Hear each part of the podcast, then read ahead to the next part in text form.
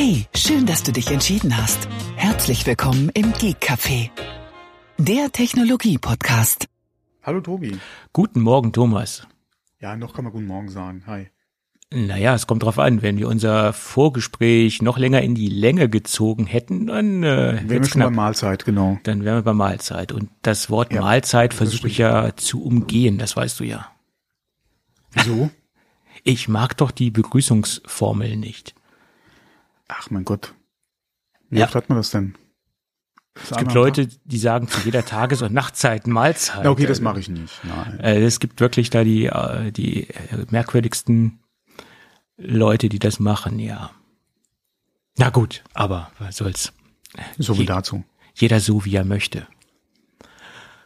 Ja, Thomas, wir haben heute wieder Ipalat als Werbepartner an Bord und da hatten wir ja eine richtig schwere Aufgabe, du, mein Gott. Und ja, du sagst ja was.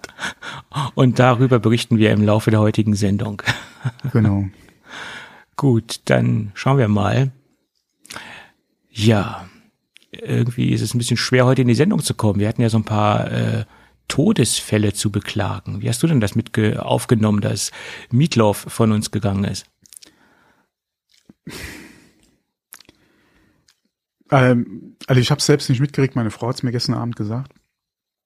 Ähm, mir war bekannt, dass er jetzt nicht mehr der Jüngste ist, allerdings auch nicht unbedingt jetzt so ganz alt, ja, äh, es waren ja 74, habe ich schon gestern Abend mal gegoogelt.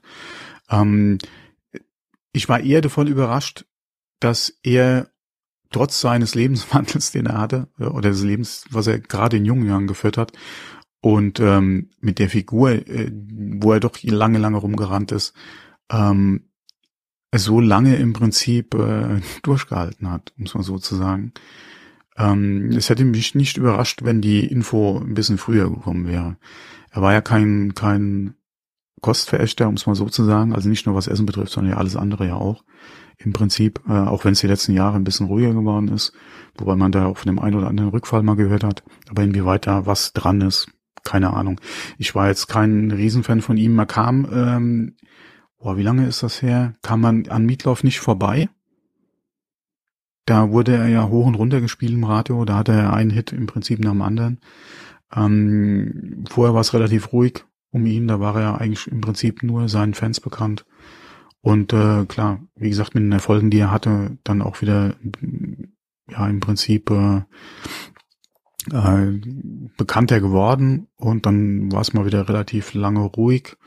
Dann kam er vor zwei oder drei Jahren, der ist mittlerweile schon wieder länger her, wo er dann auch noch mal ein bisschen äh, ins Bewusstsein gespült wurde, aber ich war noch nie ein Mietler-Fan. Ähm, von daher habe ich das nicht so genau verfolgt, was mit ihm da war die, oder was er gemacht hat die letzten Jahre. Und ähm, ja. Okay, ja. 74 ist kein Alter. Nee, ja, ähm, ist kein Alter. Das ist aber so. wie gesagt, gerade äh, er war ja im Prinzip ein Rock'n'Roller. gerade was äh, Alkohol, Drogen und Frauen in seiner Jugend, also was heißt Jugend, äh, betroffen hat, ja, ähm, von daher, ja, wie bei vielen anderen auch, kann man sagen, ja, ähm, es ist doch ein recht gutes Alter, ja, was er gehabt hat. Du meinst für seinen Lebensstil, äh, meinst ja. ist das okay gewesen? Ja, okay, das, das. Gerade das wenn man mal guckt, wo er ja oder wie er zu welcher Zeit er ja auch groß geworden ist und ähm, wie viele Leute diese Zeit nicht unbedingt überlebt haben, ja. Ja, muss man sagen, ja, äh, also ist 74, denke ich mal, ein gutes Alter. Ja. Mhm. Ja, okay. Wenn man das so sieht, kann man, kann man, kann man dir da recht geben, das, das stimmt, ja. Ja, ich frage mich auch immer wieder äh, bei Ozzy Osbourne, ja. Der Junge läuft auch noch auf eigenen Beinen rum, ja. Äh, mhm. Da hält auch einer, wahrscheinlich der Satan, die Hand über ihn, ja. ähm, ja, gut, ja, da gibt's ja viele Beispiele. Keith Richards ist das gleiche Beispiel. Ne? Der, ja, wobei, da muss man ja auch sagen, äh, ja, äh, aber das Verfallsdatum ist auch schon lange überschritten. Ja. Naja, ich gönne ihn jeden Tag, die, den er noch lebt. Ja, klar, ich hätte, wie gesagt, ich hätte mich auch gefreut, wenn Meatloaf noch länger äh, und vielleicht auch nochmal ein paar neue Sachen oder wirklich nochmal ein richtigen, richtiges Erfolgsalbum äh, rausgebracht hätte. Klar, hätte ich ihm gegönnt. Aber ähm, das hätte auch für ihn wesentlich früher äh, zu Ende sein können. Und von daher war, denke ich mal, sowieso schon jedes Jahr. Äh, er hat es ja, glaube ich, im Interview auch schon mal selbst gesagt, äh, ähm, dass er äh, selbst überrascht war, dass es halt quasi so lange schon geschafft hat. Ähm, von daher, ja. Ja. Naja, gut, okay. Also was mir gar nicht so bewusst war, dass er 65 Filme gedreht oder im, im, ja. im mitgespielt hat. Ich habe nicht alle 65 gesehen. Äh, äh, ich auch nicht. Und er hat auch wirklich keine schlechte Figur. Naja. Ist jetzt auch wieder so, so, so, so klingt so blöde. Nee, aber ähm, er hat da wirklich ein paar richtig gute Sachen abgeliefert, ja. Hm. Also so extrem Patrick, übergewichtig Patrick Swayze war, ist ja auch ja. nicht nur, äh, sag mal, ähm, äh, wie heißt der denn nochmal, der Film? Äh, der, der Film, mit, dem er am berühmtesten geworden ist, meinst du? Ja. Äh, Rocky Horror Picture Show, meinst du? Nein, ich meine, äh, ich meine jetzt äh, Patrick Swayze. Ja. Was der Tanzfilm, wie heißt der dann? Äh, Dirty Dancing. Dirty Dancing, genau. Patrick Swayze ist auch nicht Dirty Dancing. Der hat wesentlich bessere Filme gemacht als Dirty Dancing. Gerade auch nochmal zum zum Ende hin äh, kam da wirklich schon mal die ein oder andere, was heißt ein oder kam nochmal eine richtig gute gute Perle raus. Aber ähm, ja, wie gesagt, äh, Meatloaf kann man oder reduziert man zu Unrecht äh, auf seine Musik. Er ja, hat auch durchaus andere Qualitäten gehabt, ja. Absolut, absolut. Na gut. Ähm, so viel dazu. Nee, das hat mich so ein bisschen mitgenommen. Also was heißt mitgenommen? Aber ja, ich bin jetzt zwar auch nicht der Meatloaf äh, Extrem-Fan, aber teilweise konnte ich schon mit seiner Musik was, was anfangen, auf jeden Fall. Ja, was, was mich ein bisschen geärgert hat, ist, dass halt gerade zu der Zeit von äh, Anything for Love und so, ja, dass er darauf ziemlich reduziert wurde. Ja. Ähm, und manch neuer Fan ziemlich überrascht war von einem Konzert, wo er hingegangen ist. Ja. Ähm, aber das äh, ja, hätte man vorher wissen können, wenn man sich ein bisschen mit dem Künstler beschäftigt hatte. Das, das hat man aber oft. Ähm, ich, äh, ja. Es ist genau wie bei Genesis in den 90ern. Also 92 kam ja I Can't Dance raus, dieses relativ ähm, kommerziell erfolgreiche Album von, von Genesis und auch mit sehr viel Mainstream-Pop-Musik. Und wenn man dann als neuer Fan auf, mhm. auf ein Genesis-Konzert geht und hört diese ganzen alten Lieder, ist man, ist man genauso geschockt. Ja, wenn man denn das auch nicht erwartet, was dann an Avantgarde-Rock äh, noch dargeboten wird, dann ist man etwas erstaunt. Das habe ich oft genug erlebt, dass sich dann neue Fans etwas ähm, erstaunt gezeigt haben. ja. ja. Das ist, das ist ganz Gleiche. klar, wenn man, äh, wenn man ähm, Fan wird ähm, zu einer Phase, die äh, und die haben ja viel experimentiert auch, beziehungsweise bis sie dann ihren typischen Genesis-Sound gefunden haben, ähm, hat ja ein bisschen gedauert. Ähm, wenn man dann quasi zu der Zeit erst reinkommt in das Thema. Ja, ja, klar. Und äh, sich nicht äh, mit dem Katalog halt beschäftigt, klar, da kann man überrascht werden. Aber ich, ich finde, wenn man, wenn man sich neu mit einer Band auseinandersetzt, dann sollte man sich auch mit der älteren Bandgeschichte auseinandersetzen. Das ist meine Meinung dazu. Hm. Ja, ist auch wieder schwierig. Also, weil je nachdem, wann du halt auch eine Band für dich entdeckst, ja, das ist ja auch immer abhängig davon, gerade vielleicht auch von deiner Situation oder wie passt die Musik gerade in dein Leben. Ja, was hat oder was hat die Band auch gerade für Musik gemacht? Und dann wirst du oder kommst du mit diesem Album rein, ja, ähm, das ähm, erfüllt vielleicht gerade alles das, was du von der Musik erwartest. Oder die spielen gerade für, für dein Befinden gerade die richtige Musik. Und ob dann das davor oder eventuell auch danach dann noch passt, ist eine andere Frage. Deswegen, je nachdem, wann du halt eine Band für dich entdeckst oder so, ist ja vielleicht dieses Album ja dann auch dein Lieblingsalbum oder wird vielleicht zu deinem Lieblingsalbum. Mit den anderen kannst du vielleicht nicht ganz so viel anfangen. Ähm,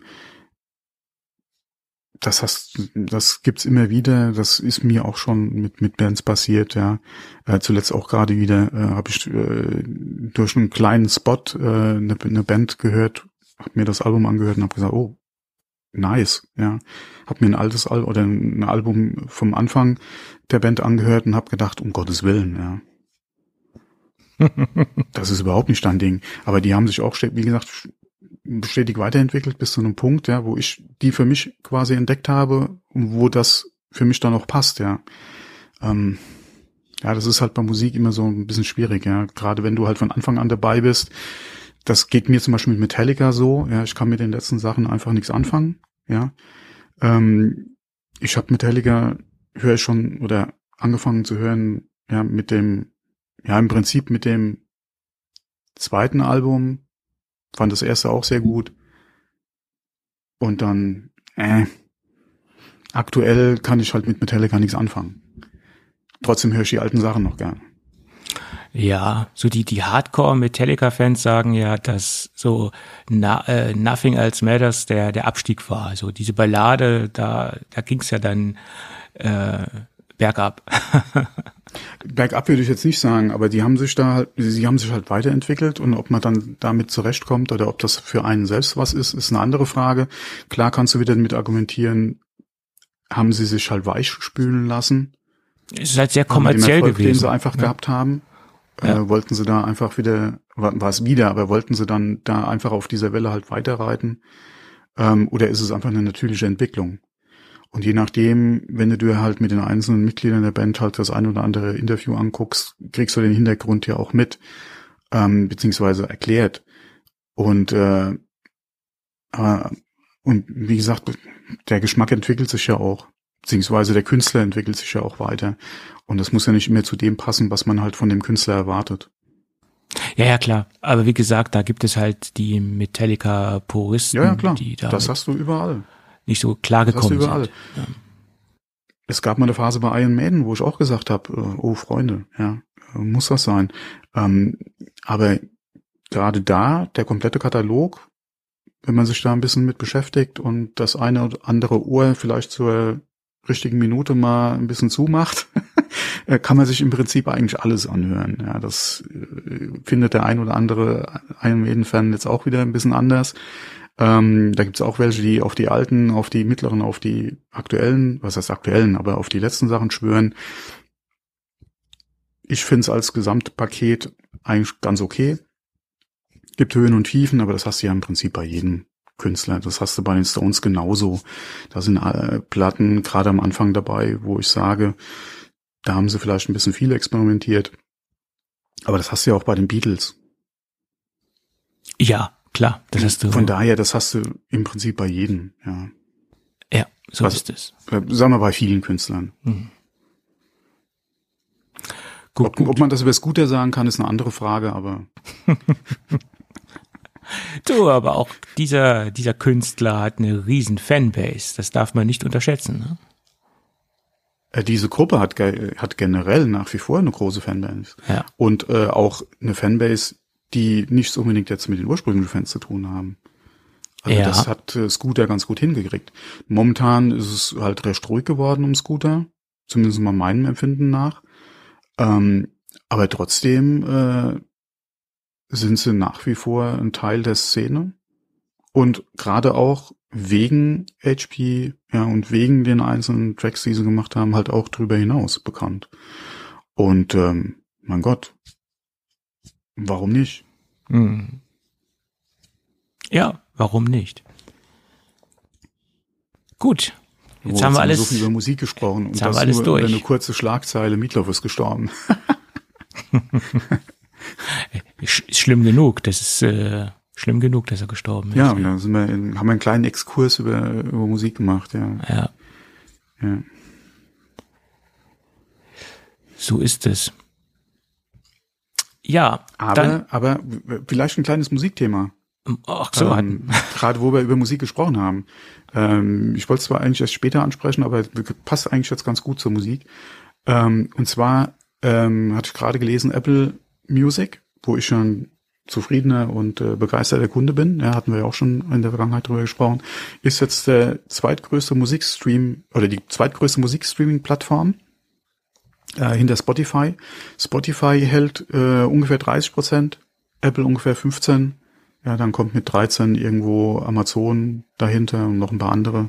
Ich glaube, Tencent sogar, ja, in ihrem Heimatmarkt haben da ungefähr diese, diese Größenordnung. Wir verlinken den Artikel mal. Ähm, ganz interessant fand ich, dass YouTube Music äh, am Aufholen ist. Die haben zwar aktuell nur um die 8% Marktanteil, allerdings Wachstumsraten, die sind gigantisch, ja, um die 50 Prozent. Ja, da kann ja eigentlich nur jeder davon träumen.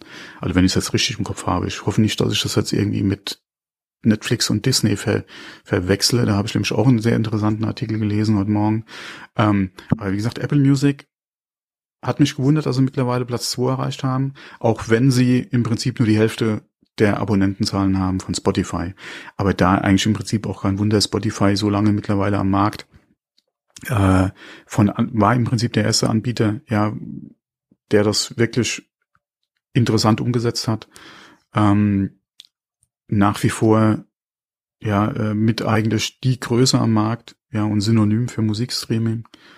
Ähm, und Apple trotz, dass sie auf jedem iPhone sind im Prinzip, ähm, ja, die Aufholjagd oder, oder das oder die rasante Wachstum äh, oder den rasanten Wachstum, dem er Apple am Anfang so zugesprochen hat oder erwartet hat, einfach auch, wenn sie jetzt in den Markt reingehen, das hat sich alles nicht bewahrheitet. Ich glaube, kann Apple auch nur recht sein.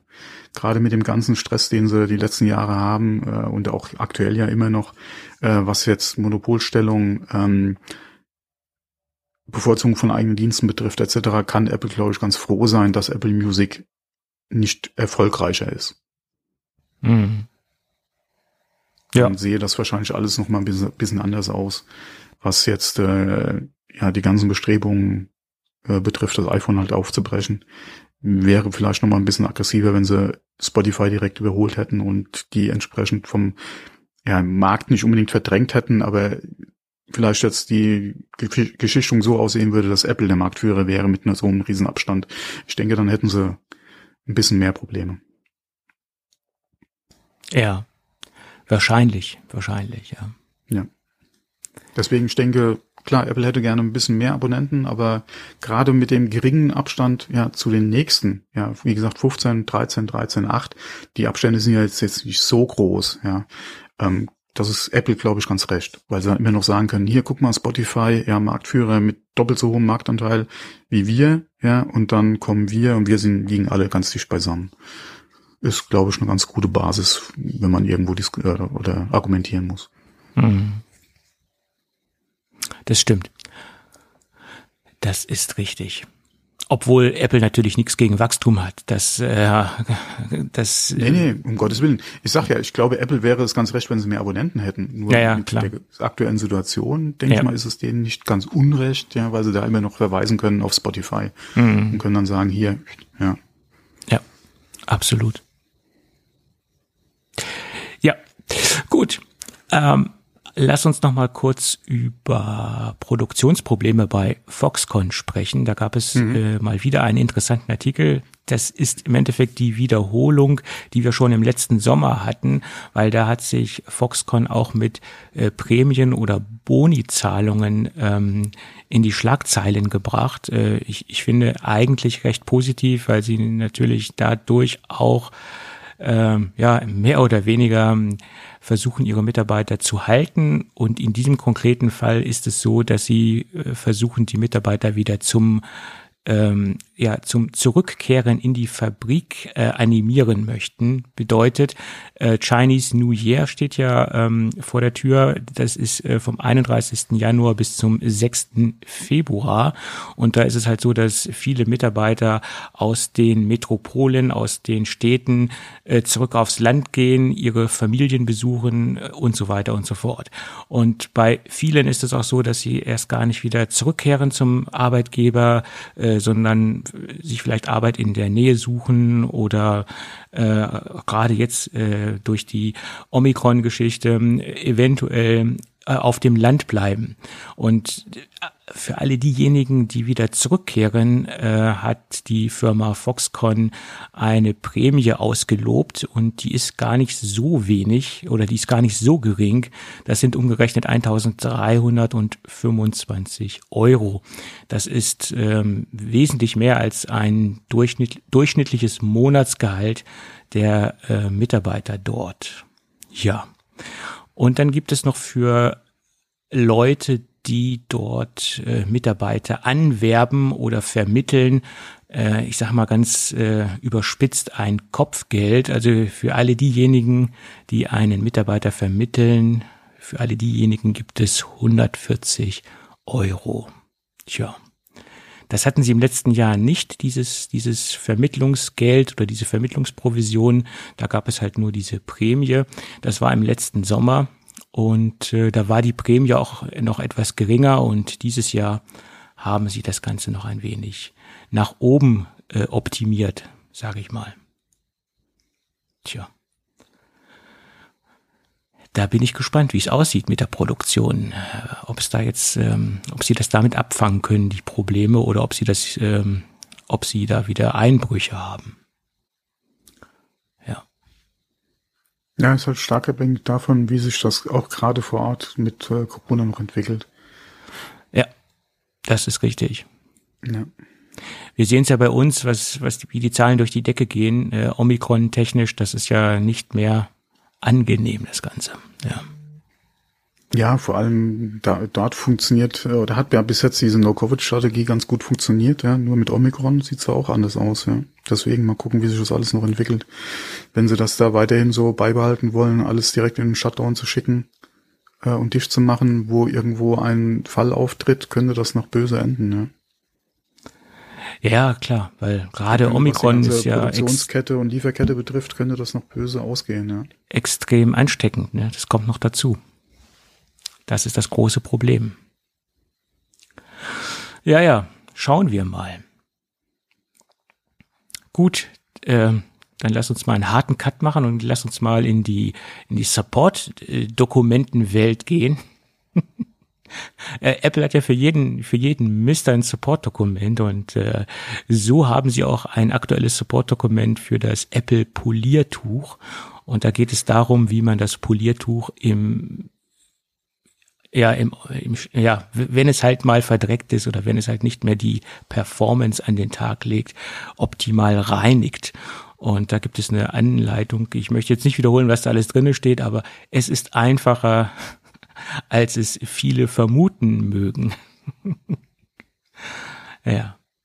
Aber ich glaube, sie machen das auch deswegen mit den ganzen Support-Dokumenten, um, um, um, um sich zum Schluss äh, irgendwo freizusprechen, so nach dem Motto, ja, wir haben alles niedergeschrieben, ihr hättet alles nachschauen können, bitteschön. Ähm, ja. ja, alleine schon was die Gewährleistung betrifft, klar. Naja, eben. Ob, obwohl bei, bei Mikrofasertüchern kann man auch einiges falsch machen, äh, wenn man sie falsch reinigt und mit den falschen Reinigungsmitteln äh, verwendet, dann verlieren sie auch ihre typische Mikrofasereigenschaft. Also das ist schon korrekt, dass es da eine kleine Anleitung gibt. Ähm, ja.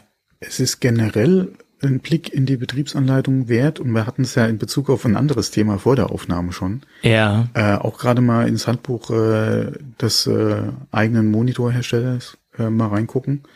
Ähm, der eine oder andere schreibt da rein, mit was man alles nicht ans Display gehen soll. Ja. Und es wäre nicht verkehrt, wenn man sich da auch dran hält.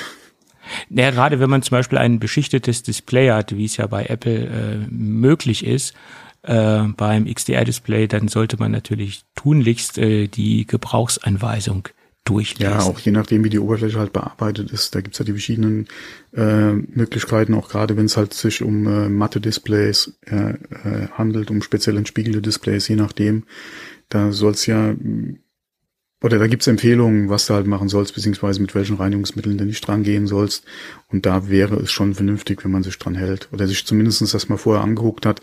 Nicht, dass man da mit einem Brillenputzzug dran geht und sich dann wundert, warum das Display, ja. So ist es, so ist es. Wäre schade drum. Äh, äh ja, wenn du da so eine 1000 Euro Beschichtung drauf hast und die dann auf einmal nicht mehr ähm, vorhanden ist, das ist dann sehr schade. Gut, und dann gibt es noch ein kleines Utility für unsere Freunde, äh, die auf der Android-Plattform unterwegs sind. Ähm, da geht es darum, um Tracker oder speziell auch AirTags äh, zu finden, aufzuspüren. Es gibt ja ein hauseigenes Tool von Apple mittlerweile, aber mhm. das hauseigene Tool hat einen großen Nachteil. Man muss es ähm, manuell äh, initiieren das Ganze, sonst äh, läuft dieser Scan-Prozess halt nicht. Und das ist nach meiner Meinung für ein Tracking-Tool, äh, was, äh, was dir Hinweise geben soll, äh, ein bisschen in die falsche Richtung gedacht und äh, äh, wer, wer denkt schon daran, jedes Mal irgendwo äh, einen manuellen Scan-Prozess in, in Gang zu setzen? Und das haben sich auch die ähm, Entwickler der Technischen Universität Darmstadt gedacht und haben das Tool AirGuard entwickelt, das ähm, automatisch im Hintergrund funktioniert und äh, permanent äh, scannt, ob irgendwelche Tracker ähm, die nicht zu dir gehören, äh, im, in deiner Nähe sind. Und das funktioniert, wie gesagt, nicht nur mit den AirTags von Apple, sondern auch mit äh, anderen Produkten von Tile, wie sie alle heißen. Da gibt's ja eine Menge marktbegleitender Hersteller. Und das Schöne daran, das Tool ist kostenlos. Wir verlinken ähm, das Ganze in den Show Notes. Da geht's dann direkt in den äh, Google Play Store. Ja. Das ist ganz interessant, denke ich. Ja, was haben wir denn noch so Schönes an den Kurzthemen? Es gibt noch einen kleinen Nachtrag zum Apple Mixed Reality Headset. Was denn? Das, das ist ein Dauerthema in der Szene, du. Ja, das ist ein Dauerthema. Dabei, ja. Ich glaube, äh, so, so einige äh, Apple-Fans etc. haben äh, oder die, die ver vermengen zwei Themen. Hier geht es ja in erster Linie die Gerüchte, die wir in der letzten Zeit hören und auch das, das Produkt, was wahrscheinlich zeitnah oder auch nicht so zeitnah rauskommen wird. Hier geht es ja um das Headset und viele verwechseln das mit dem Apple Glass äh, was ja ähnlich sein soll wie diese urtypische Google Glass Geschichte. Und das sind ja zwei verschiedene Produkte. Dieses Headset, was, was, worüber wir im Moment alle reden, das ist ja ein ganz anderes Produkt, äh, was, was viele gerade so ein bisschen durcheinander werfen. Ne? Also da, das, äh, da, gibt es, denke ich, so in der breiten Masse so ein bisschen Verwirrung. Ne? Ja, nee, was mich nur wundert, und da hatten wir in der Vergangenheit auch schon drüber gesprochen, ist, dass halt die Schlagzeile oder überall wieder geschrieben wird, Apple hat äh, das wieder verschoben. Das ist ja das, worauf Wir ich jetzt auch. weder, ob Apple wirklich dran arbeitet, ja, bis auf die Gerüchte. Und Apple hat ja auch noch nie einen Termin bekannt gegeben ähm, oder, oder oder ein Produkt angekündigt. Ja, deswegen gerade dieses äh, wieder wieder verschoben. Ja, das sind halt so Sachen, die mich immer zum Schmunzeln bringen. Ja. Ja, also Apple hat konkret noch keinen Termin herausgegeben, das ist richtig. Und Apple hat ja, ja auch noch nicht, nicht Produkt angekündigt oder dass sie an irgendwas in diese Richtung arbeiten. Ja. und Apple hat auch nicht offiziell darüber ein Statement abgegeben, dass sie überhaupt an einem Produkt arbeiten. Das ist korrekt. Äh, da gab es ja so ein lustiges Interview mit äh, Federici. ähm, äh, da ging es auch um das Thema AR-Headset und er so ganz ganz spontan, hier, weiß nicht, über was ihr redet. Ich meine, gut, das war ein bisschen gespielt und ein bisschen ironisch, das Ganze, aber äh, ja. Also offizielle Statements gibt es natürlich von Apple nicht, das ist ganz richtig. Aber dass Apple an irgendwas arbeitet, das, das liegt auf der Hand. Nur ähm, wann oder wie das Ding rauskommt, das ist eine ganz andere Geschichte. Und ähm, im Moment deuten sich äh, Zeitverzögerungen an, man geht, man ging ja immer davon aus, oder in der letzten Zeit gingen viele davon aus, dass wir so Ende diesen Jahres eine Vorstellung sehen werden und dass dann die Massenauslieferung Anfang nächsten Jahres äh, kommen soll. Das war ja so der letzte Gerüchtestand bezüglich der Auslieferung oder des Vorstellungstermins. Und mittlerweile hat Mark Gurman dazu gesagt, dass es Probleme bei der Entwicklung gibt bezüglich der Hitzeentwicklung. und dass sich das verschieben wird auf nächstes Jahr und dass, wie gesagt, da Hitzeprobleme aufgetreten sind. Und das erinnert mich irgendwie an ein Produkt, was wir auch niemals gesehen haben.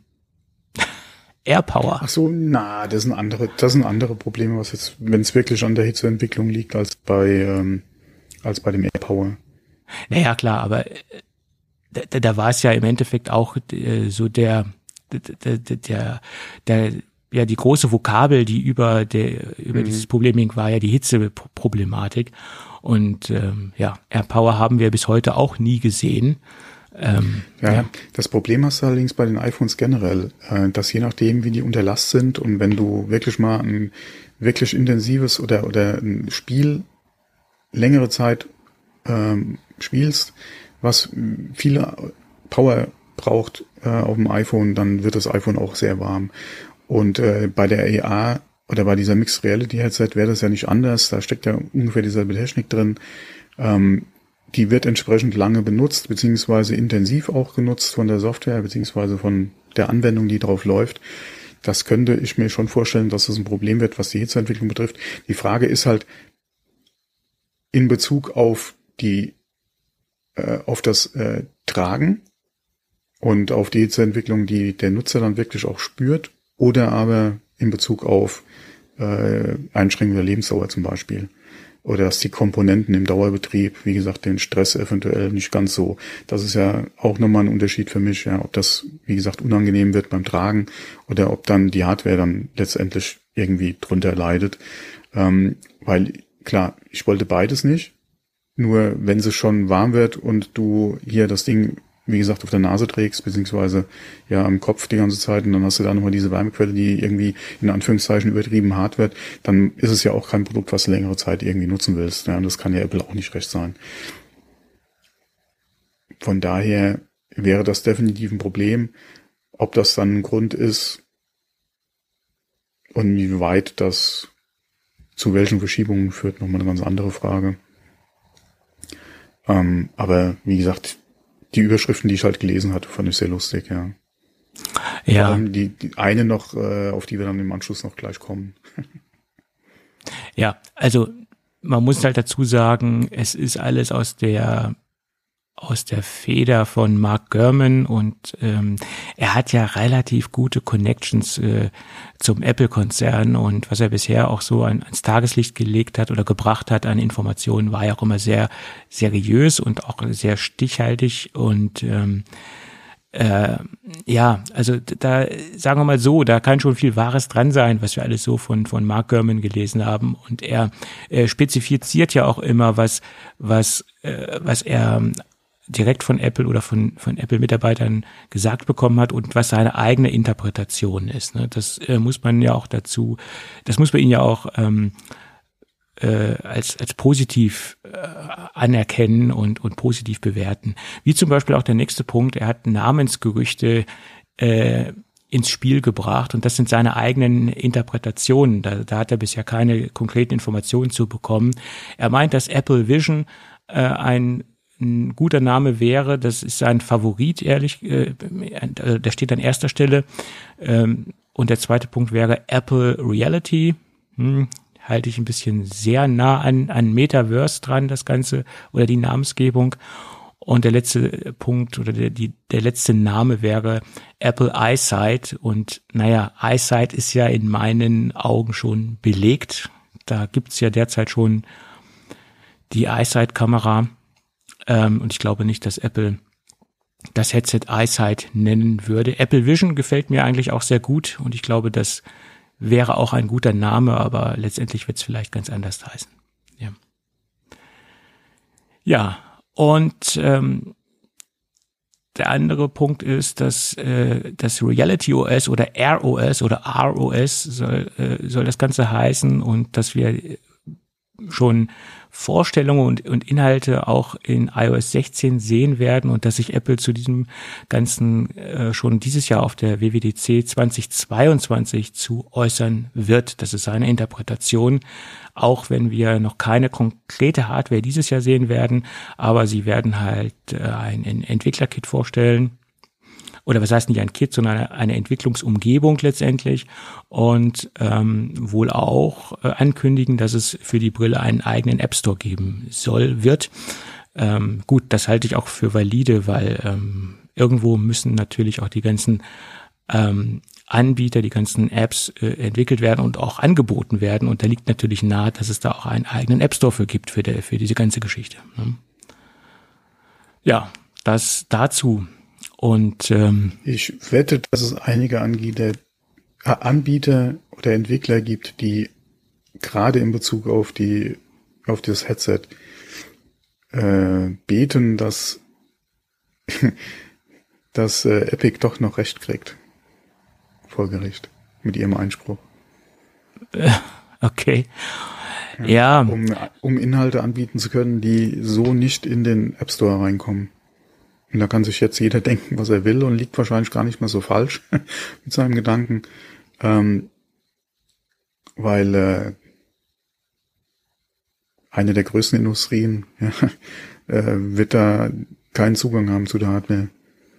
Und die sind da bestimmt nicht, nicht glücklich drum. Das ist richtig. Ja. Und dabei ist diese Industrie auch ein Innovationstreiber gewesen, was wir auch schon in den vergangenen Jahrzehnten gesehen haben. Das ist, ist so. Wenn wir jetzt von der gleichen Industrie sprechen. Ja, ja, Triple X. Ja, genau. Also nicht, nicht Vin Diesel. ja, das, das ist nun mal so. Es ist ein Innovationstreiber, äh, ganz klar. Auch wenn er in vielen äh, Bereichen nicht immer für eine eindeutige technologischen oder äh, technologischen Fortschritt gesorgt hat, dass zum Beispiel VHS der das Form, den Formatkrieg gewonnen hat, obwohl VHS eindeutig das schlechtere Format war. Aber dennoch hat es äh, in vielen Bereichen für einen durchweg technologischen Push gesorgt. Ja, ganz einfach. Ja. Äh, vielleicht gibt's dann ja auch die Möglichkeit, das ganze Ding zu jailbreaken. Ne? Wer weiß. Ja, alles ist möglich. Ja, der Prozess ist, glaube ich, auch noch ausstehend. Ja. Ich weiß jetzt nicht mehr, wie er hieß, der Entwickler von Cydia damals, aber das ist, glaube ich, auch noch irgendwo vor Gericht anhängig. Da hat er auch hm.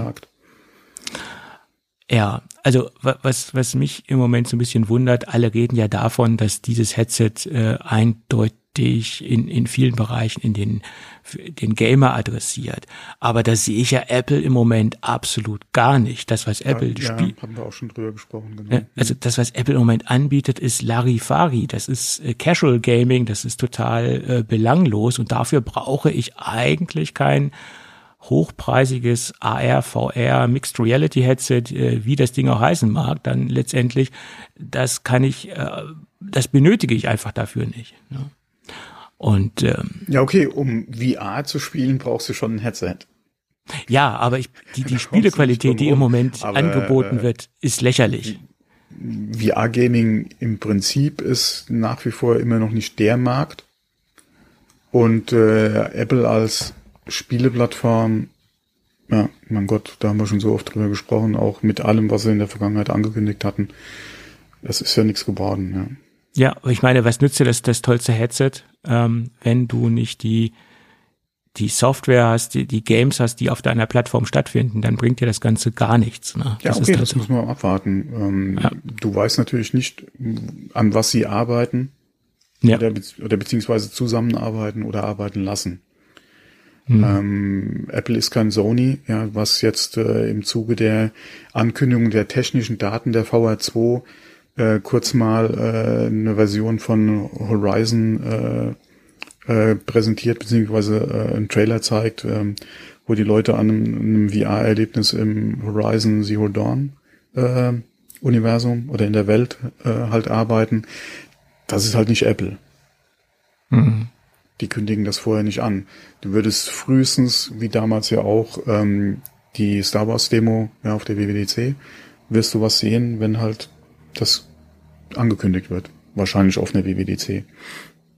Später, frühestens dann würdest du da auch nochmal eventuell sehen, an was sie dann arbeiten oder welche Entwickler an was arbeiten dafür.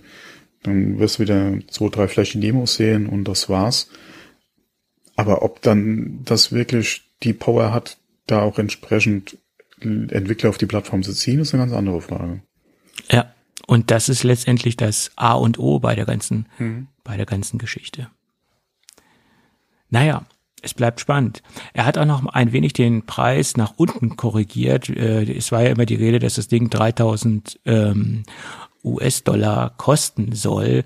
Er hat das ein bisschen nach unten äh, getuned, das Ganze, und ist jetzt bei 2000 Dollar. Immer noch relativ preisintensiv, wenn man die breite Masse erreichen möchte. Aber ich glaube, dass das will Apple mit dieser ersten Generation wahrscheinlich auch gar nicht. Ja. Naja. Ich denke nicht, dass sie was dagegen hätten, wenn sie die entsprechend ansprechen. Sie wissen aber auch, welche Hardware sie haben äh, und wie der Wettbewerb mit ähnlicher Hardware halt preislich liegt. Und ja, ja, klar. Guckst, wie leistungsfähig die Technik ist von Apple, die wir jetzt gerade in den MacBook Pros sehen. Und eine ähnliche Technik wird ja, oder beziehungsweise was wir in iPads äh, und in, ähm, in iPhones haben. Und das wird eine sehr ähnliche Technik ja sein, was wir in dem Headset sehen werden. Äh, und das als im Prinzip Standalone-Version, ohne angewiesen zu sein, dass du da noch einen entsprechenden PC mit Power dann irgendwo hast, was dann entweder Kabel oder kabellos verbunden sein muss. Wenn du, wie gesagt, diese Technik hast, kannst du die, die auch, oder wird die auch entsprechend bezahlt werden müssen. Dann kommt die Apple Tax, um es mal so zu auszudrücken, wieder äh, noch mit ins Spiel. Dann liegst du direkt bei Preisen. Ja, ob das jetzt 2000 sein müssen, ist eine andere Frage. Ähm, da wird es auch schon wieder grenzwertig. Ah, aber ja, das wird auf jeden Fall keine günstige Veranstaltung. Das ist richtig, das ist richtig. Aber letztendlich entscheidet ähm, das Angebot der Software und das Angebot der Möglichkeiten, die ich mit dieser Hardware abbilden kann, weil es nützt mir die tollste Hardware nichts, ähm, wenn ich das Ding nicht vernünftig anwenden kann und nicht vernünftig äh, benutzen kann. Ne? Das ist meine Meinung dazu. Und das ist letztendlich nicht, dass Apple da drauf sitzen bleiben wird. Äh, schauen wir mal. Schauen wir was mal, kommt. was da kommt. Äh, und das ist so der, ich, ich hoffe nicht, dass es dieser typische Apple Watch-Effekt sein wird, weil die erste Apple Watch, die rauskam, die war ja mehr oder weniger auch ein bisschen problematisch, sie war nicht so performant, die Software lief teilweise sehr langsam. Äh, das hat sich auch erst mit der Zeit entwickelt äh, zu dem, was sie heute ist oder zu dem, was sie heute geworden ist. Äh, und ich hoffe nicht, dass, dass dieser Start der, des ersten Headsets genauso problematisch ist wie der Start der ersten Apple Watch. Ne? Ja, okay, die erste Apple Watch war, was die Hardware betrifft, relativ eingeschränkt. Das hat ja. sich ja erst mit, mit den nächsten Generationen gegeben. Das Problem werden wir in der Art und Weise mit der Brille oder mit dem Headset, denke ich, nicht haben. Was ich mir vorstellen kann, ist, dass Apple, ähnlich wie bei der Apple Watch, vielleicht noch nicht ganz so weiß, wie der Markt die annimmt, beziehungsweise welche, was der Nutzer oder der Käufer wirklich auf diesem Gerät haben will. Und dass das eventuell ein, zwei Jahre dauern kann, bis Apple wie bei der Entwicklung der und der, der Apple Watch und der Features, die sie dann letztendlich jetzt drin haben, dass das da eventuell sich ähnlich entwickeln kann beim Headset. Das kann ich mir schon vorstellen. Ja. Naja gut, was heißt haben will? Ne? Also man, man muss dem Kunden ja auch zeigen, was überhaupt möglich ist und was überhaupt geht. Da kann man, da kann man natürlich sagen, da, da beißt sich die Katze in den Schwanz. Ja, okay, das, das hat man mit dem App Store auf der Apple Watch auch gezeigt, aber das, der, der Kunde will im Prinzip eine Fitnesswatch haben und das war's. Äh, ja, ja. Mehr ist es im Prinzip nicht. Äh, Klar, ganz grob runtergebrochen, hast du recht. Aber ja. das ist im Prinzip auch Podcast und äh, Musik und dann hat alles, was Fitnessanwendungen beziehungsweise halt Apps zu irgendwelchen Fitnessanwendungen betrifft. Das ist im Prinzip das, äh, wofür die Apple Watch sich oder die, die, den Markt, den die Apple Watch für sich gefunden hat. Mhm. Und das, das hat ja letztendlich der Anwender und der Käufer ja dann im Prinzip bestimmt, ja. Diese Features wollen wir haben. Und dann ging die Entwicklung in diese Richtung. Ja, das ist richtig. Ja. So. Und, ja, was ich vorhin schon mal angesprochen hatte, äh, auch so eine Überschrift, über die ich sehr geschmunzelt habe. Und zwar, dass Google jetzt mit Arbeiten an einem AR-Headset äh, begonnen hat, um mit Apple und mit Meta Schritt zu halten, beziehungsweise zu konkurrieren. Mhm. Wo ich auch gedacht habe, Freunde, äh, erstens mal auch wieder nur ein Gerücht. Ähm, ich denke, dass Google nach wie vor nicht, beziehungsweise nach wie vor daran arbeitet, an der Weiterentwicklung von Google Class.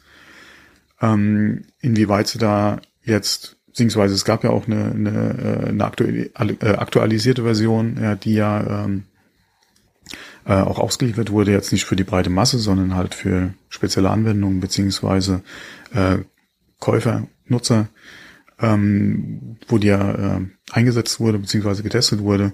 Äh, ich denke, dass Google da nach wie vor ja in ihren Labs äh, an, an Headsets beziehungsweise an Google Glass weitergearbeitet hat. Also die werden nicht jetzt erst anfangen, um da äh, mit Apple und mit Meta irgendwie Schritt zu halten. Ähm, inwieweit sie natürlich sind, beziehungsweise da auch bis jetzt äh, ernsthaft äh, einen Markt gesehen hatten, jenseits von, äh, von Gaming ist die andere Frage. Glass war ja auch ein ganz anderer Ansatz. Ähm, von daher mal gucken, was da letztendlich kommen wird von Google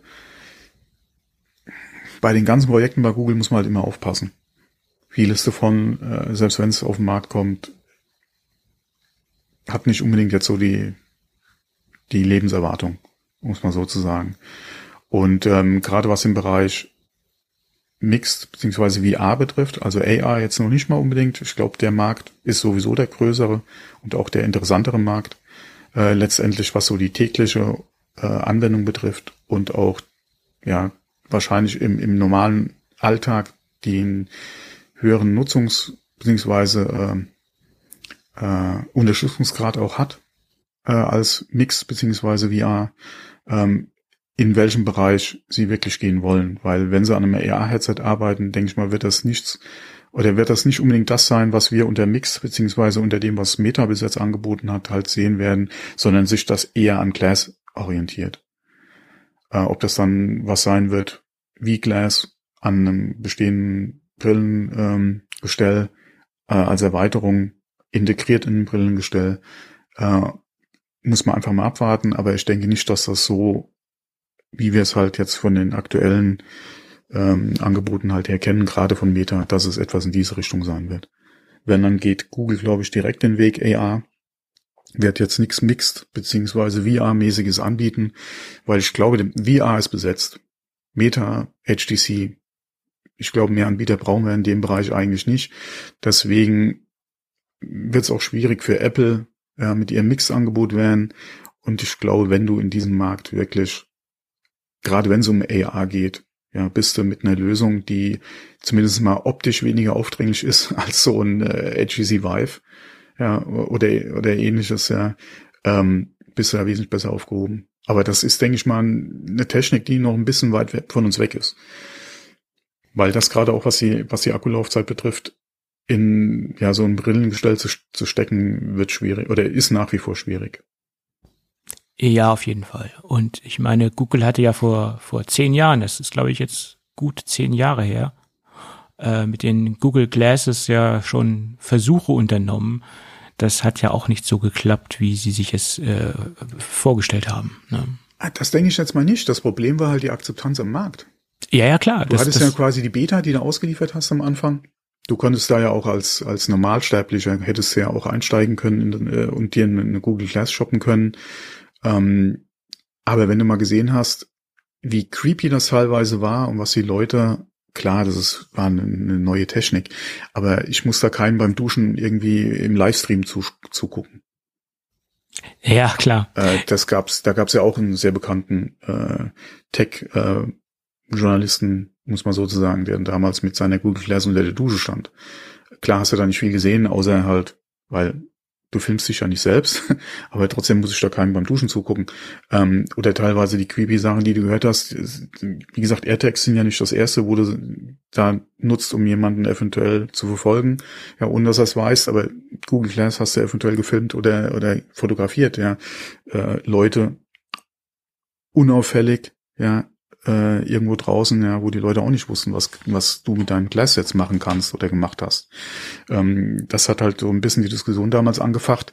Deswegen denke ich, ist das nach wie vor so ein Punkt, ja, die Akzeptanz dieser Technik, gerade draußen im Freien, weil Mixed VR bisher ja für dich zu Hause standalone, ja, oder im Betrieb irgendwie war, halt nichts, was du halt ständig dabei hattest. Das ist mit, mit AR wieder was ganz anderes. Ja, auch die Anwendung, die man gesehen hat, ähm, gerade im Bereich jetzt äh, auch bei äh, Fluggesellschaften, die die Glass im Einsatz hatten oder testweise im Einsatz hatten, um dann gerade im VIP-Bereich halt Informationen zu den Fluggästen halt an die Flugbegleiter oder an die Empfangsdamen und Herren vor Ort, ja, in der Lounge oder so, abrufbereit, ja, direkt äh, einzublenden über Google Glass, ja, damit die Leute mit Namen, mit Vorlieben oder mit Namen ansprechen kannst, Vorlieben direkt eingeblendet bekommst. das sind halt alles so Sachen, die unter durchaus unter dem äh, Stichwort creepy laufen können. Ja, und das ist halt eine Frage, inwieweit kannst du das halt vermittelbar machen. Ja, dass wenn jemand halt mit sowas vor dir steht, ja, dass es halt in Anführungszeichen nichts Böses ist, beziehungsweise normal, ja.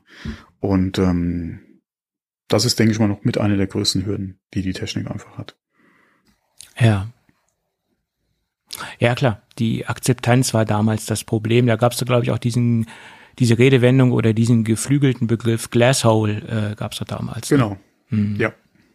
Ja. Aber gut, ich meine, das, das sage ich ja immer wieder, du kannst jede Technologie positiv hm, ja. einsetzen oder negativ einsetzen. Also das ist. Ja, du brauchst ähm, nur ein Arschloch, was halt dann das im Prinzip für alle. Ja, so ist es. Kaputt macht, ja. Ja. Gut. Ja, es bleibt spannend, was Apple mit dieser ganzen Geschichte ja. macht. Ähm, und generell ist, der Markt bleibt spannend. Ja. Generell ist es äh, ein sehr spannender Markt und ähm, ja, mal schauen, ob Apple ihren Platz ähm, findet. Mhm. Gucken wir mal. Und mal sehen, wenn, wenn dieses Gerücht wieder revidiert wird und äh, ja, Wann es wieder heißt, wird nochmal verschoben. Wird nochmal verschoben. Oder es wird vielleicht doch zeitnah erscheinen und sie bekommen die Hitzeprobleme jetzt doch zeitnah in den Griff. Das kann sich ja auch alles nochmal ändern, weil keiner weiß hundertprozentig, wie weit sie mit der Entwicklung wirklich sind. Das ist äh, alles nur reine Spekulation und ähm, ja, so ist es leider. Gut. Äh, zum Schluss hat er noch gesagt, es sollen 2000 Mitarbeiter generell an der Entwicklung dieser Brille oder dieses Headsets arbeiten oder alles, was mit dem Thema AR, VR bei Apple äh, oder mit bei Apple zu tun hat. Ja. ja, das ist schon eine Menge Holz, 2000 Mitarbeiter. Tja.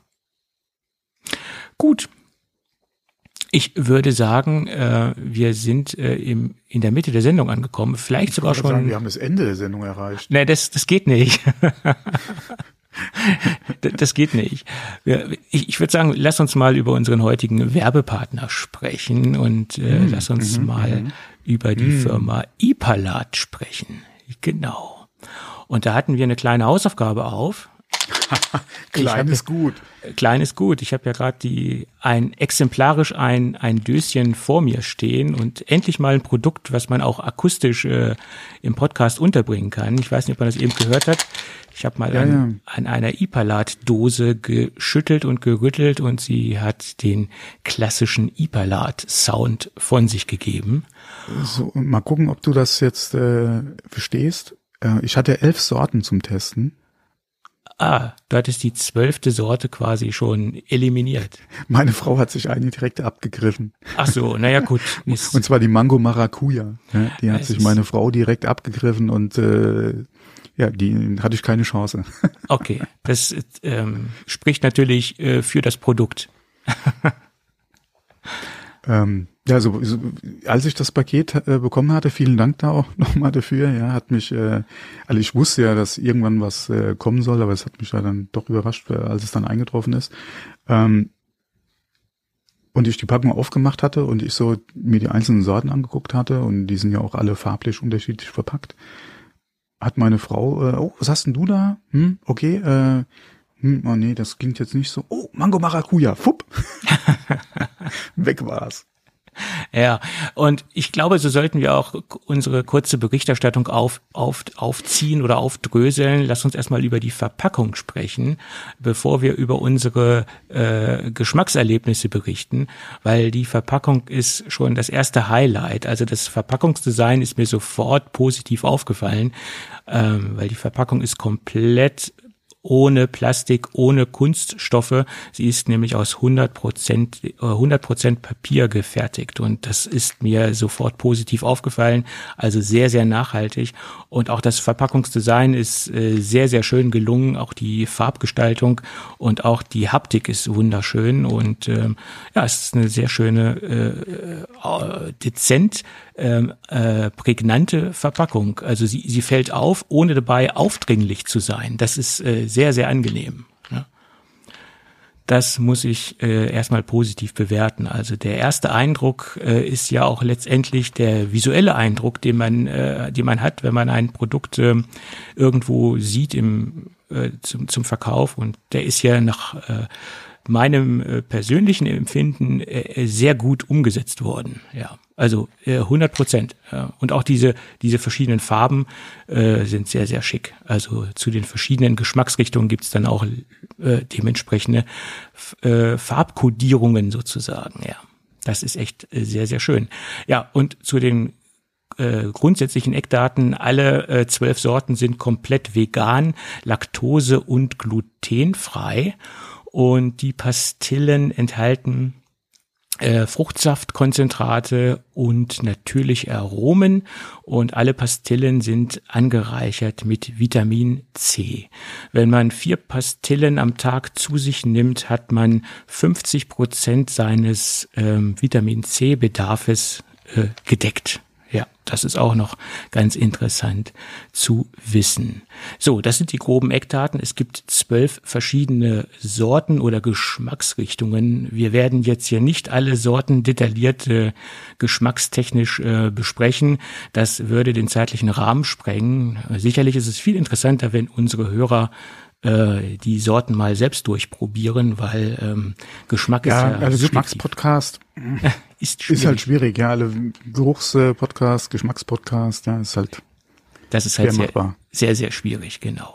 Ähm, und zwölf Sorten, erstmal Hut ab dafür, ähm, ein, ein IPA-Lat, dass sie zwölf Sorten äh, an den Start gebracht haben, weil es ist gar nicht so leicht, den den Zeitgeist ähm, zu finden, würde ich sagen, und auch ähm, dennoch jetzt nicht so den ext extremen Mainstream-Weg zu gehen und jetzt irgendwelche ähm, Sorten rauszubringen, die jetzt auch alle marktbegleitenden Hersteller haben, sondern auch in vielen Bereichen mal so ein wenig den anderen Weg einzuschlagen. Das, das finde ich ja sehr angenehm.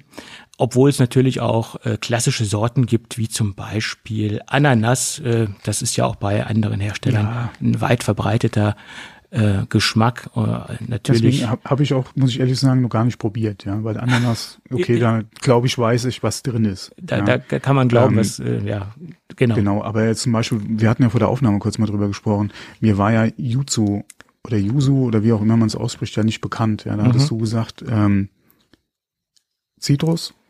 Zitrusartige Frucht, genau. Genau. Mhm. Äh, Habe ich dann auch gleich mal probiert und Finde ich toll, ja. Also hat mir sehr gut gefallen. Mhm. Ähm, genauso, äh, was ich auch nicht probiert habe, Himbeer Vanille. Ja, was kannst du an Himbeer Vanille? Weiß ich, was mich erwartet. Ja, gehe ich mal mhm. fest davon aus. Äh, Minze. Was willst du da groß jetzt erwarten? Salted Karamell, ja, hast du auch schon. Oder kennt man ja im Prinzip auch. Ja. Ähm, aber so Ogenmelone kannte ich zum Beispiel nicht, gefällt mir ganz gut. Ja, Rambutan hat mir jetzt auch groß nichts gesagt, ja, finde ich auch ganz gut. Wobei das Yuzu ist, denke ich mal, gerade von den Sorten, die ich probiert habe. Also, was ich nicht probieren werde, und da werde ich meine Frau fragen, ist Matcha. Ja, weil Matcha kann ich gar nichts anfangen. Ja, Matcha Orange, okay. Je nachdem, vielleicht müsste ich es doch mal probieren. Wenn Orange Überhand behält, okay, dann ist es in Ordnung. Aber Matcha ah, da kann ich ja gar nichts mit anfangen. Mhm. Ich weiß nicht, wie es bei dir ist, aber Matcha kannst du mich jagen mit. Ähm, das ist die einzige Sorte, die ich bis jetzt auch noch nicht probiert habe. Ah, okay. Ich habe auch nur ähm, Dann geht's nicht nur mir so. Äh, elf Sorten probiert, aber das ist ja auch so, es gibt ja zwölf Sorten, man kann sich ja wirklich austoben und äh, mhm. da sollte für jeden was dabei sein. Aber du sagtest eben Himbeer, Vanille, äh, da, da weißt du, was dich erwartet. Aber genau das hat mich interessiert, weil es ist ja auch immer so ein Problem, wenn man so äh, schon weiß, okay, man weiß, wie Vanille schmeckt, man weiß, wie Himbeer schmeckt, aber wie haben sie es umgesetzt, gerade wenn man so zwei Geschmacksrichtungen äh, in, in, in einem Produkt hat, dann ist man ja daran interessiert, ähm, dominiert jetzt Vanille, äh, dominiert Himbeer oder haben sie es sehr ausgewogen hinbekommen? Und das ist äh, ein, das ist ein ganz großes Kompliment, was ich mal an Ibalat aus aussprechen möchte. Sie haben ein absolut ausgewogenes ähm, Geschmackserlebnis hinbekommen. Äh, es ist also ich sag dir mal, was ich erwarte. dann musst du mal, kannst du mir, wenn du es probiert hast, kannst du mir mal sagen, mhm. ob das zutrifft. Also gerade bei Himbeer Vanille würde ich mir erwarten, Himbeer mit einem Hauch, ja, mhm. mit einem mit einem mit einer Andeutung von Vanille vielleicht. Mhm. Aber gerade zu viel Vanille, äh, alles, man sagt ja immer von von gutem oder so zu viel geht nicht. Äh, zu viel Vanille, zumindest immer bei mir, ja, ist immer so ein Ding. Da, nee, das alle, mhm. Hm, das, das geht, das finde ich jetzt nicht so dolle. Äh, wie gesagt, Himbeer, Vanille würde ich erwarten, okay, Himbeer, Hauch Vanille, passt, ja, ist in Ordnung. Ja. Ja gut, ich, ich meine, es gibt ja auch sehr negativ äh, schmeckende Vanillearomen äh, und es gibt sehr positiv schmeckende Vanillearomen. Also das habe ich schon oft genug festgestellt, wenn irgendwas nach Vanille schmeckt, äh, das ist jetzt künstlich, das schmeckt wirklich extrem hm. äh, synthetisch, das schmeckt nicht sehr schön, das, das ist äh, unangenehm.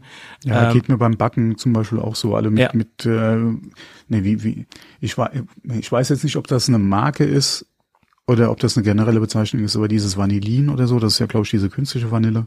Mhm. Oder diese, alle, da arbeite ich wirklich lieber mit echter Vanille. Genauso Vanillezucker machen wir selbst, ja. Den Vanillezucker kannst du aus der Tüte kaufen. wunderbar selbst machen. Die Vanille. Gerade wenn du Vanille verarbeitest, genau, hast du ja Vanillezucker sehr schnell selbst gemacht, ja. Ja, auf jeden Fall. Ähm, oder sehr einfach. Und genau das, gemacht das muss ich hier positiv anmerken, Sie haben hier so den Sweet Spot äh, gefunden, mhm. äh, Vanille sehr dezent, aber noch erkennbar unterzubringen. Ich würde sagen, man schmeckt zu 70 bis 80 Prozent die, die, den Himbeer heraus oder die Himbeeraromen äh, heraus und zu ja, so 20, 30 Prozent, je nachdem, äh, schmeckt man die Vanillearomen heraus. Also das ist eine absolut gute Mischung und auch nicht aufdringlich und sehr natürlich. Also das ist natürlich auch immer ein persönliches ähm, ja. Empfinden, aber mhm. sie haben es hier dezent, aber geschmacklich, äh, authentisch umgesetzt. Ne? Und das gilt auch bei der nächsten Sorte Mango äh, Maracuja. Das ist genauso ausgewogen. Hier würde ich sogar sagen, man hat ja diese 50-50 Balance. Also man hat ja wirklich eindeutig beide äh, Fruchtaromen äh, auf der Zunge. Äh, das ist absolut äh, gut ausbalanciert. Und der nächste Punkt ist äh, Orange Ingwer.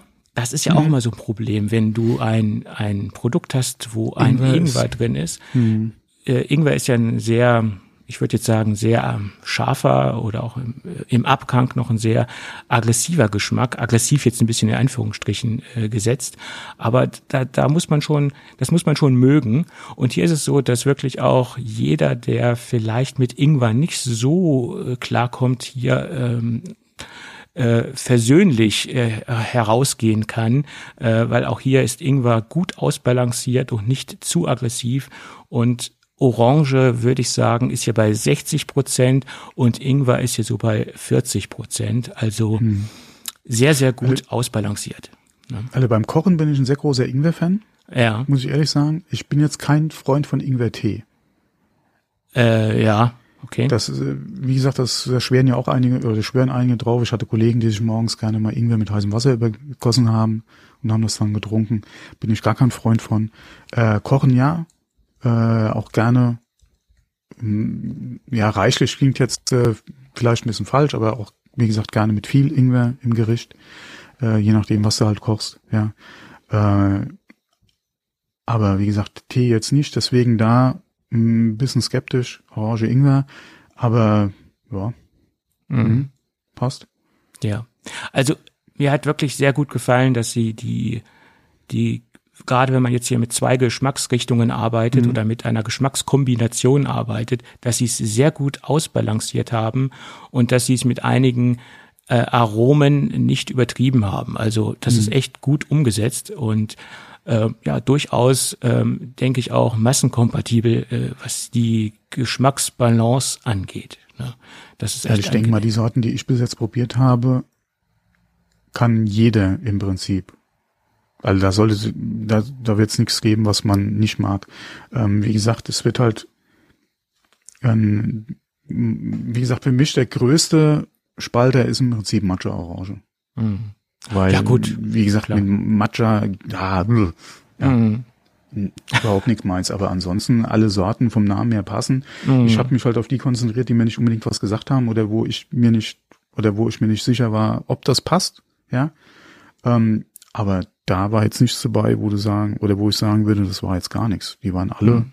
gut und wie gesagt, was mich wirklich überrascht hat, ist dieses Jutsu, weil ich das gar nicht kannte. Ja, äh, Rambutan hat mich sehr positiv überrascht und ja. Ja, absolut. Achso, Augenmelone ja auch noch, die habe ich auch nicht gekannt. Mhm. Ja, also es ist, ähm, äh, ich denke, ich denke für alle was dabei. Wie gesagt, es gibt zwölf ja. Sorten und wer sich das Ganze mal anschauen möchte, der sollte sich unbedingt mal auf die Webseite äh, auf ipalat-flavor.de umsehen. Es gibt auch ein ange angeschlossenen Webshop. Und das Schöne ist, äh, es gibt das Ganze derzeit versandkostenfrei ab einem Bestellwert von 15 Euro. Da kann man, denke ich, auf jeden Fall was finden. Und sie unterstützen sogar Apple Pay. Das ist auch noch ein großer Vorteil. ne? Gut. Das ist äh, auch nicht obligatorisch bei jedem hm. Webshop. Ne? Ja ich bin ja immer wieder begeistert, wie Ipalat als Traditionsprodukt, als Traditionsmarke äh, so die Gratwanderung äh, oder die, die äh, zwischen ähm, ihrer ihrer Tradition geht und zwischen neuen Entwicklungen und sich äh, zum Beispiel auch schon äh, Apple Pay äh, zugewandt haben. Also solche, an solchen Dingen merkt man, dass, dass sie ähm, eine, eine gute Balance aus Tradition und ähm, der Moderne gehen. Also das ist äh, immer wieder bemerkenswert. Sieht man ja auch, dass sie moderne Werbeformen wählen, wie zum Beispiel Podcast-Werbung.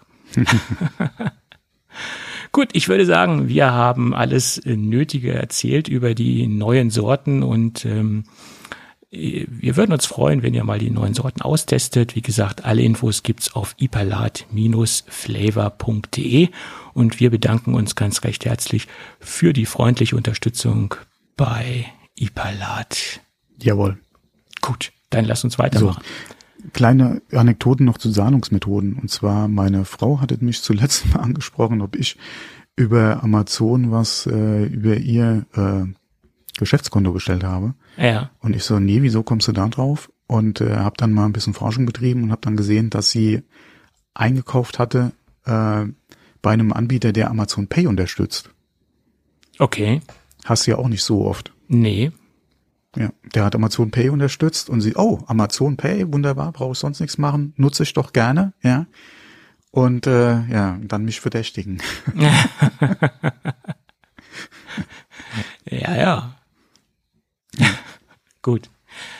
Ja, dann gucken wir mal, was haben wir denn noch in unserer Liste stehen? Ähm, da gibt es ja noch ein paar Einträge in der Eurasischen Wirtschaftsdatenbank. Was würden wir nur ohne diese Wirtschaftsdatenbank machen? Äh, dann würden wir gar nicht wissen, dass demnächst neue iPhones vor der Tür stehen. Und man geht davon aus, dass das, das iPhone SE in der dritten Generation sein wird. Dort sind einige neue Nummern, Modellnummern aufgetaucht.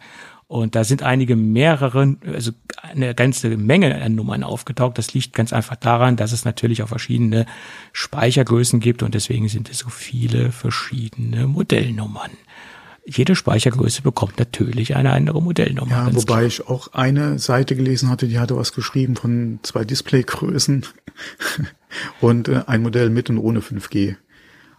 Ähm, ich noch so, ja, schreiben kann man viel.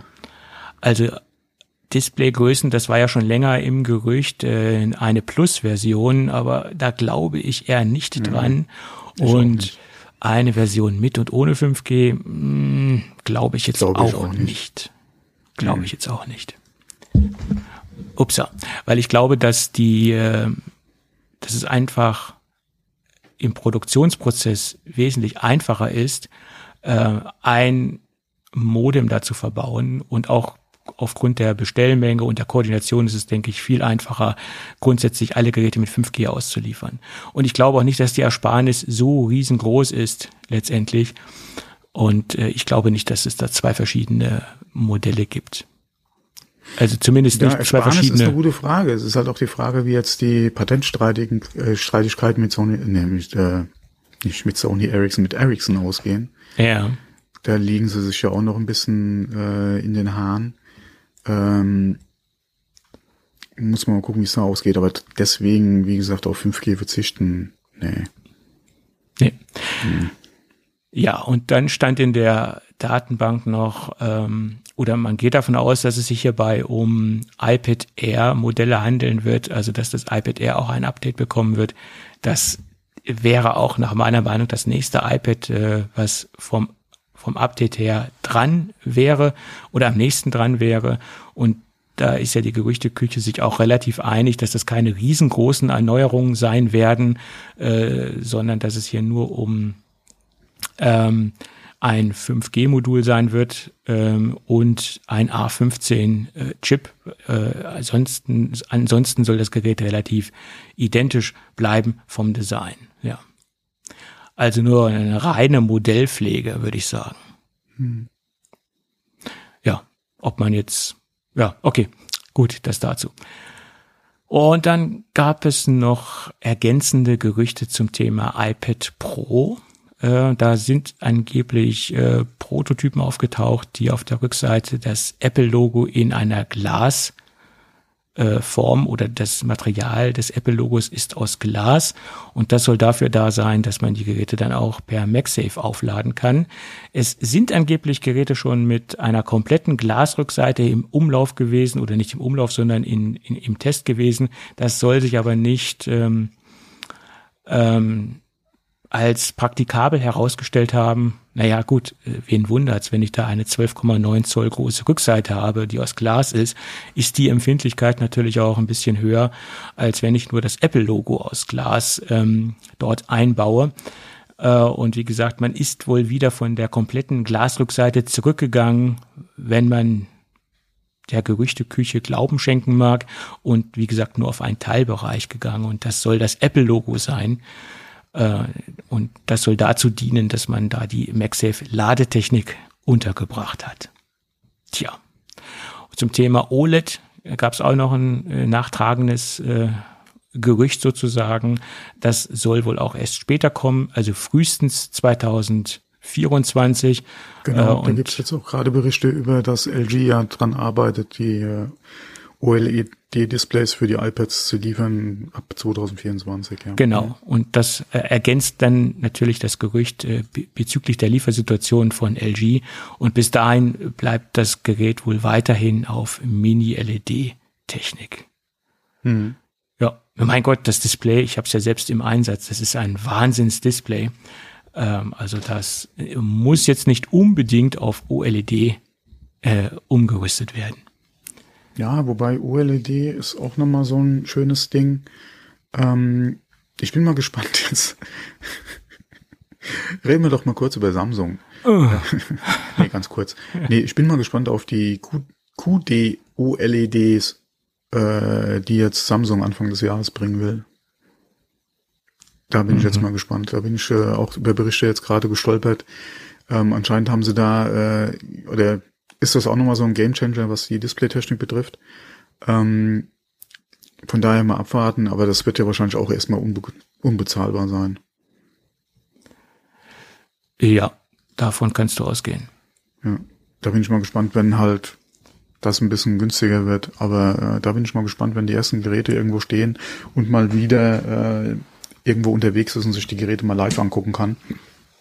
Weil das soll auch nochmal ein wirklich großer Schritt nach vorne sein, was Displaytechnik betrifft. QD Quantum Dot OLED, ja. Mhm. Ja. Naja, gut, das sind so die Updates zu den iPad Pro Modellen und äh, da schauen wir mal, was da mhm. bekommen wird. Also ich bin auch kein Fan äh, von einer kompletten Glasrückseite, weil bei so einem großen Gerät das mhm. vernünftig und bruchsicher hinzubekommen, das ist keine leichte Aufgabe. Ja, wobei da muss ich sagen, mir ist das iPad noch nicht, okay, noch nie würde ich jetzt nicht sagen, aber nicht so oft aus der Hand gefallen wie das iPhone. Ähm, was einem vielleicht auch äh, jetzt ein bisschen zu denken gibt, das iPhone kannst du wesentlich besser halten als das iPad, zumindest mal mit einer Hand. Äh, aber ja, das iPad, wie gesagt, ist mir bei beiden, oder ist mir jetzt vielleicht mal einmal runtergefallen, das iPhone die letzte Zeit ja leider ständig was heißt ständig, aber ist mir schon öfter mal runtergefallen. Ähm, und äh, von daher eine größere Fläche bietet dann natürlich auch einen größeren Angriffspunkt, ja. Ja, aber ich will das nicht wissen, wie mein iPad aussehen würde, wenn es komplett aus Glas wäre. ja, da hättest du die äh, Spider-App beidseitig installiert wahrscheinlich. Ähm, ähm, wahrscheinlich, ja aber man verwendet natürlich ein iPad auch etwas anders als man ein iPhone verwendet. Also wesentlich. Ja, ich hab's jetzt nicht in der Hosentasche, ja. Eben. Zum Beispiel. Und ein iPad ist doch ein Produkt, was man nicht so to go verwendet, also nicht so extrem to go. So ein iPhone ziehe ich mir aus der Tasche und schau mal im, im Laufen auf das Display oder äh, guck mal kurz, was da für eine Nachricht reingekommen ist. Das mache ich klassischerweise mit einem iPad nicht. Ne? Also so habe ich jetzt eben zweimal iPad verwendet äh, als als also ein iPhone verwendet man to go und ein iPad weniger to go. Also ne? so sehe ich das.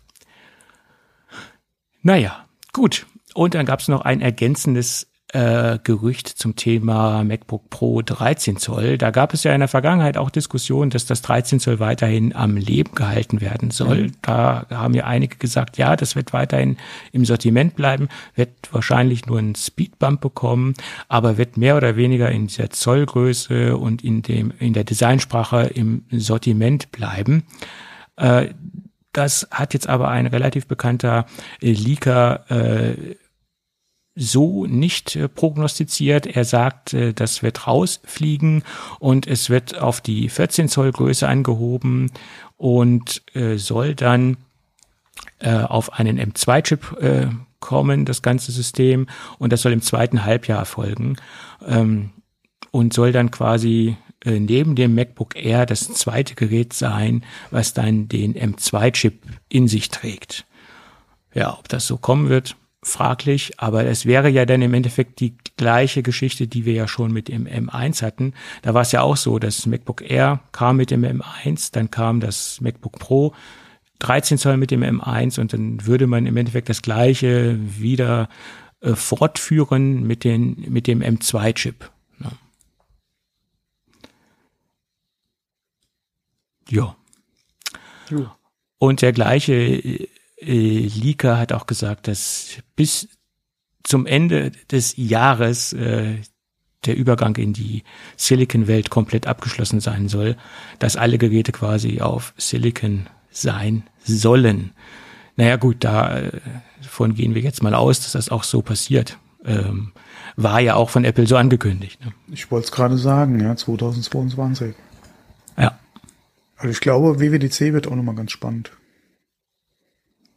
Äh, ich, ich habe auch eine große Hoffnung auf das äh, Spring-Event. Da hoffe ich, dass wir auch schon einiges sehen werden. Ich hoffe ja endlich ein Mac Mini Pro, verdammt. ich sehe den nach wie vor nicht. Oder einen Mac Mini mit einer etwas besseren Leistung, M1 Max oder M1 Pro, sowas in der Richtung. Äh, also jetzt nicht diese M1-Klasse. Ne? Also diese Standard M1-Klasse. Aber da bist du ja ganz skeptisch.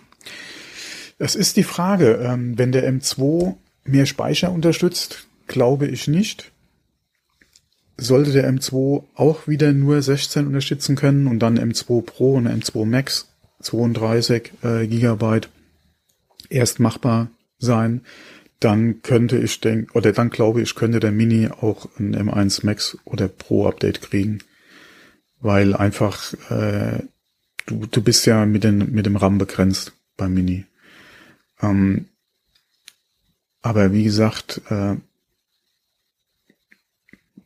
glaube ich nicht dran unbedingt, dass er jetzt M1, M, äh, M1 Max Pro, nee, M, M1 Pro Max Upgrade bekommen sollte, wenn der M2 von Haus aus eventuell auch mehr RAM unterstützen kann. Dann wird es wahrscheinlich erst ein M2 Update geben. Das ist die Frage. Das ist die Frage. Ja, das, wir werden es ja sehen. Mhm. Ja, ich, ich warte ja auch händeringend auf einen, einen neuen Mac Mini. Ich meine, ne, das ist halt so. Und ich warte auch händeringend auf ein Apple-Display, äh, ein also meine Traumvorstellung wäre ja, dass sie jetzt im, beim Spring Event ein einen leistungsstärkeren Mac Mini vorstellen und ein neues 27 oder sogar 32 Zoll Apple Display, dann wäre ich äh, sofort dabei. Nee, nee. Ich glaube, wenn Displays, dann glaube ich erst zur WWDC mit dem Mac Pro. Ob, obwohl es ja im Endeffekt äh, Sinn ergeben würde, wenn sie zeitgleich zum Mac Mini auch ein Display vorstellen würden. Das wäre ja die perfekte Kombination. Ja, nur wie gesagt, rechne ich nicht unbedingt mit dem Mini. Ja. Und dann würde für mich halt, wie gesagt, ein neues Display, wenn, wenn denn was kommen sollte zur WWDC mit der Vorstellung eines Mac Pros, dann durchaus Sinn machen. Hm. Ja gut, ich meine, dann nicht nur dann XDR, sondern hättest auch nochmal ein günstigeres Display, was du präsentieren kannst. Ja. Du, ich glaube, wenn Apple jetzt ein Display vorstellt, dann wäre es den Fans, die unbedingt ein Display haben wollen, völlig egal, ob das jetzt ist oder äh, zu WWDC, die würden es zu jeder Tages- und Nachtzeit ja, ja. Äh, nehmen. Mhm. Speziell auch die ganzen MacBook Pro-Kunden. Ja, da gibt es so viele Leute, die darauf warten, ein etwas günstigeres Display zu bekommen von Apple. Das ist, das ist der Wahnsinn. Also in, in meiner Bubble, wo ich unterwegs bin, höre ich sehr, sehr oft, ja, wir brauchen noch du, du Displays. Kennst, wir hatten ja, glaube ich, das letzte Mal drüber gesprochen. Meine Einstellung dazu ist ja eine andere. Ja. Ja, klar. Für mich tut's auch ein günstigeres, sehr gutes Display von einem anderen Anbieter. Ja. Muss kein Apple sein.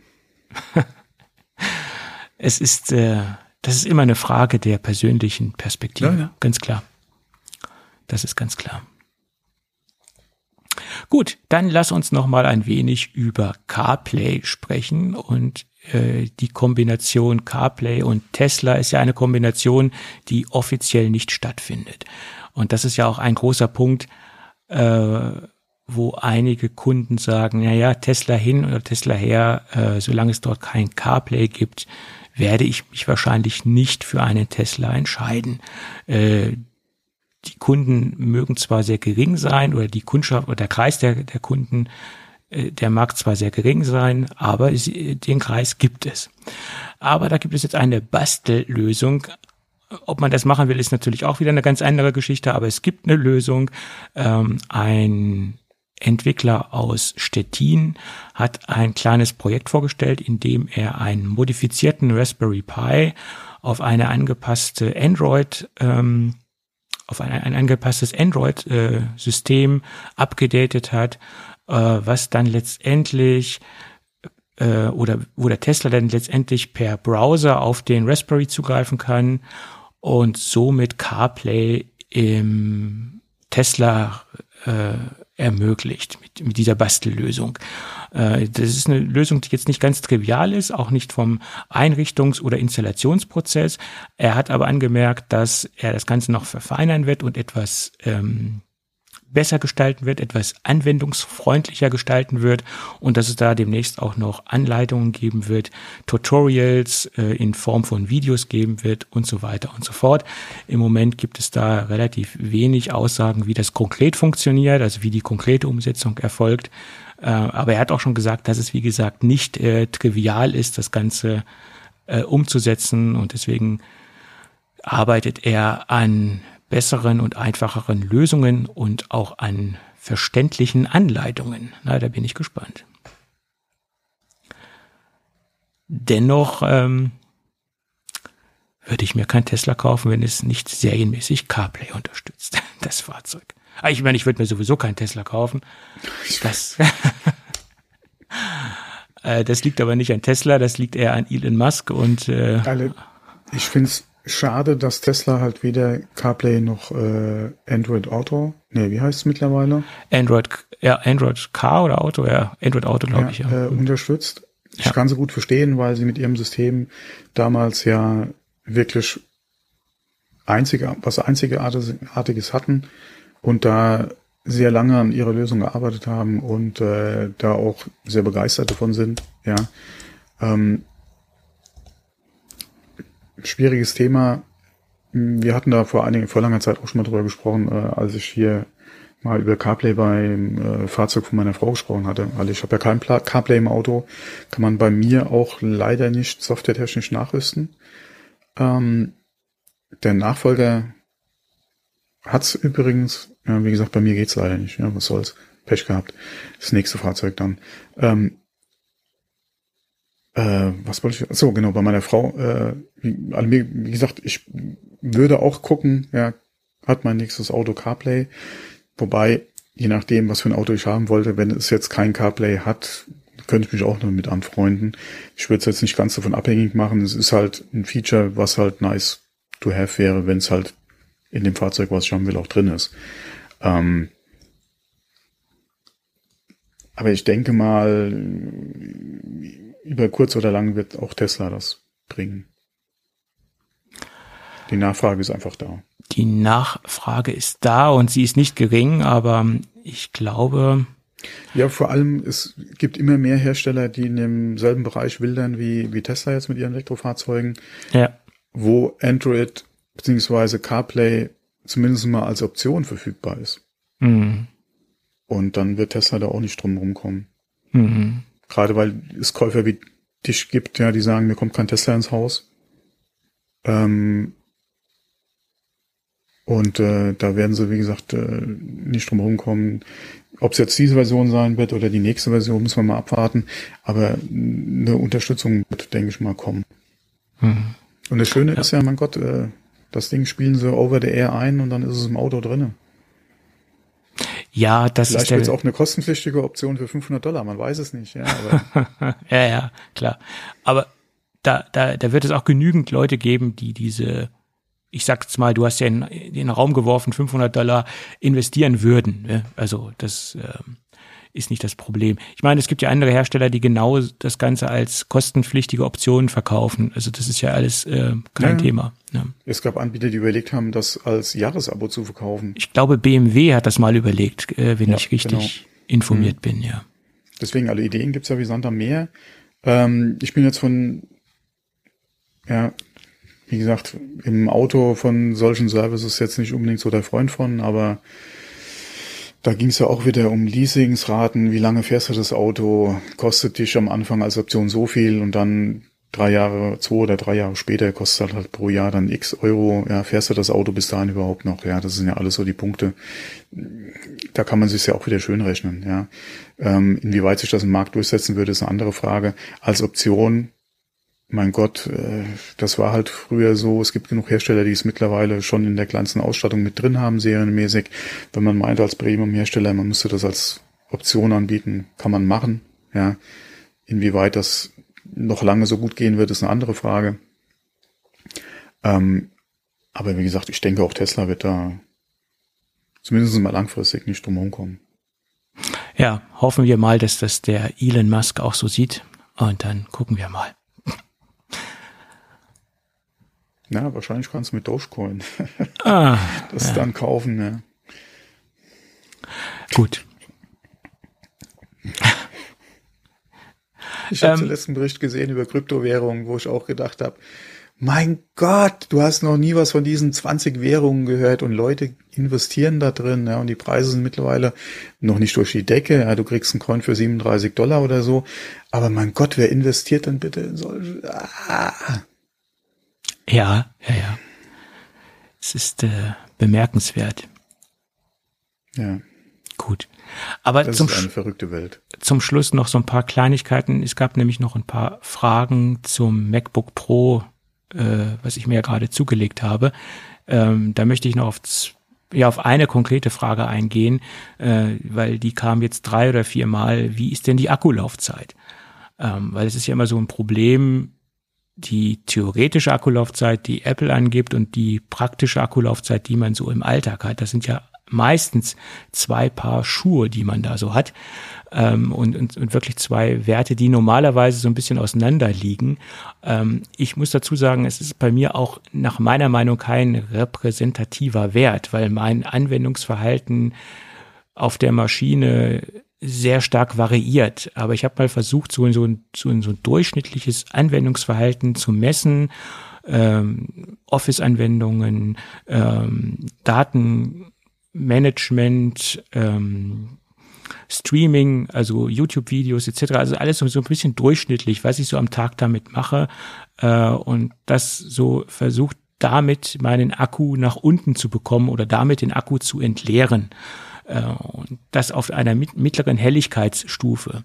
Natürlich ist das mit, den, mit der Displayhelligkeit immer sehr schwierig, weil normalerweise sollte man ein, wenn man dieses, diesen, diesen Wert ermitteln will, ein Display messen, was, was er derzeit abgibt als Candela, also an, an Helligkeit abgibt und darauf dann den kompletten Benchmark durchführen äh, auf, auf diesen Wert, weil erst dann kann man sagen, okay, er lief jetzt konstant mit 200 Candela und das ist der Wert, den ich ähm, ermittelt habe oder das ist die Akkulaufzeit, die ich ermittelt habe.